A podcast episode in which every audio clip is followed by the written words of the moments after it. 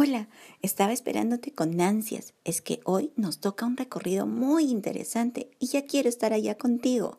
Salgamos a nuestra aventura. Leamos Primera de Reyes capítulo 9 del verso 10 hasta el 28. Aconteció al cabo de veinte años cuando Salomón ya había edificado las dos casas, la casa de Jehová y la casa real, para las cuales Hiram, rey de Tiro, había traído a Salomón madera de cedro y de ciprés, y cuanto oro quiso, que el rey Salomón dio a Hiram veinte ciudades en tierra de Galilea. Y salió Hiram de Tiro para ver las ciudades que Salomón le había dado, y no le gustaron. Y dijo, ¿qué ciudades son estas que me has dado, hermano?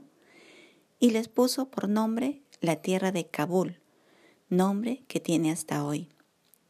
E había enviado al rey 120 talentos de oro.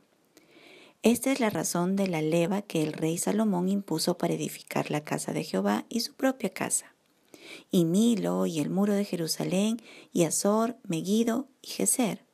Faraón el rey de Egipto había subido y tomado a Geser, y la quemó, y dio muerte a los cananeos que habitaban la ciudad, y la dio en dote a su hija, la mujer de Salomón. Restauró, pues, Salomón a Geser y a la baja Bet Orom, a Baalat y a Tatmor en tierra del desierto. Asimismo, todas las ciudades donde Salomón tenía provisiones, y las ciudades de los carros, y las ciudades de la gente de a caballo, y todo lo que Salomón quiso edificar en Jerusalén, en el Líbano y en toda la tierra de su señorío. A todos los pueblos que quedaron de los amorreos, eteos, fereceos, hebeos y jebuseos, que no eran de los hijos de Israel, a sus hijos que quedaron en la tierra después de ellos, que los hijos de Israel no pudieron acabar, hizo Salomón que sirviesen con tributo hasta hoy. Mas a ninguno de los hijos de Israel impuso Salomón servicio, sino que eran hombres de guerra, o sus criados, sus príncipes, sus capitanes, comandantes de sus carros, o su gente de a caballo. Y los que Salomón había hecho jefes y vigilantes sobre las obras eran quinientos cincuenta, los cuales estaban sobre el pueblo que trabajaba en aquella obra. Y subió la hija de Faraón de la ciudad de David a su casa que Salomón le había edificado. Entonces edificó él a Milo. Y ofrecía a Salomón tres veces cada año holocaustos y sacrificios de paz sobre el altar que él edificó a Jehová, y quemaba incienso sobre el que estaba delante de Jehová, después que la casa fue terminada. Hizo también el rey Salomón naves en Esión Geber, que está junto al Elot en la ribera del Mar Rojo, en la tierra de Edom.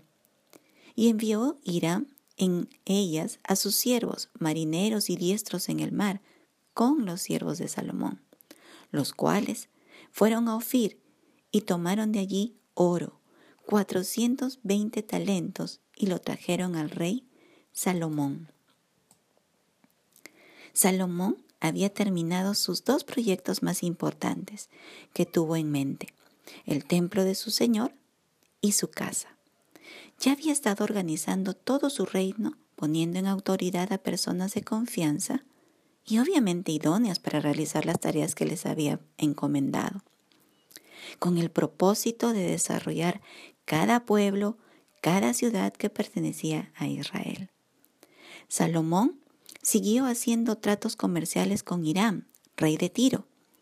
Le vendió 20 ciudades de la frontera por la suma de cuatro y media toneladas de oro.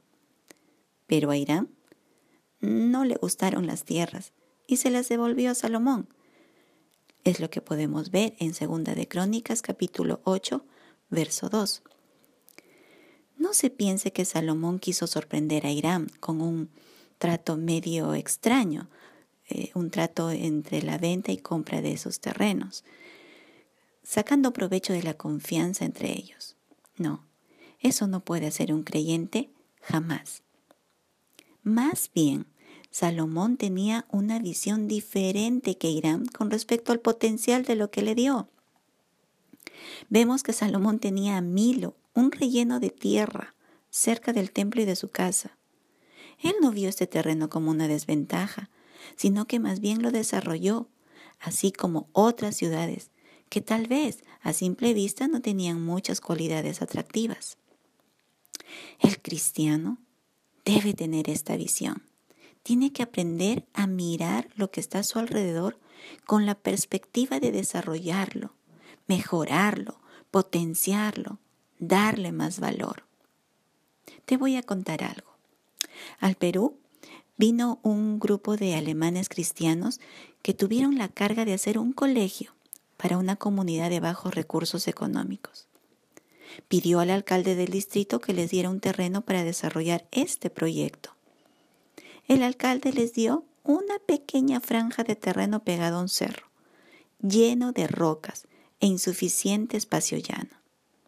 Los misioneros alemanes lo recibieron e hicieron un hermoso y enorme colegio que podía y puede hasta hoy albergar a más de mil alumnos.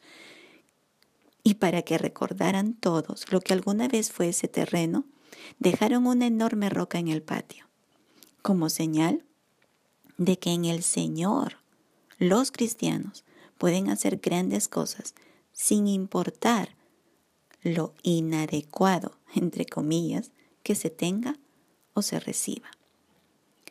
Salomón fue tal estratega que puso ciudades de abastecimiento de alimentos, ciudades fronterizas con acuartelamientos militares con carros y caballos, además de que éstas estaban situadas junto a carreteras principales.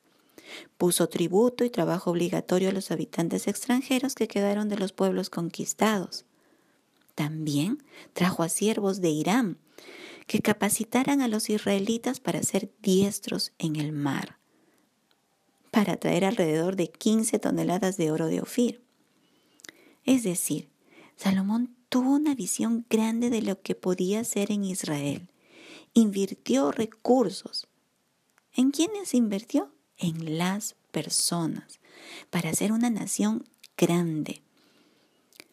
¿Qué lección para nuestras vidas? Debemos tener esta misma visión de Salomón, que donde el Señor nos haya puesto, debemos esforzarnos en engrandecer nuestro alrededor para la gloria de nuestro Señor. Que todos sepan que los cristianos no somos mediocres ni de visión limitada. Por último, Salomón honró al Señor presentando sacrificios conforme a la ley de Moisés en las tres fiestas principales del año los panes sin levadura, Pentecostés y tabernáculos. Nuestro compromiso, el tuyo y el mío, y la fidelidad al Señor nunca debe ser reemplazada por el trabajo arduo que estemos realizando como profesionales, trabajadores o en el oficio que estemos, ni siquiera cuando se esté trabajando en una institución cristiana. La fidelidad al Señor se muestra en la congregación de los santos, celebrando juntos, sirviendo juntos y honrando al Señor porque Él ha resucitado y entregando nuestras vidas a su servicio cada primer día de la semana como primicia ofrecida a nuestro Dios. Te dije, este recorrido era muy especial. Me voy retada a hacer grandes cosas para nuestro Dios. ¿Y tú? Nos vemos mañana, Dios mediante. Él te guarde. Chao.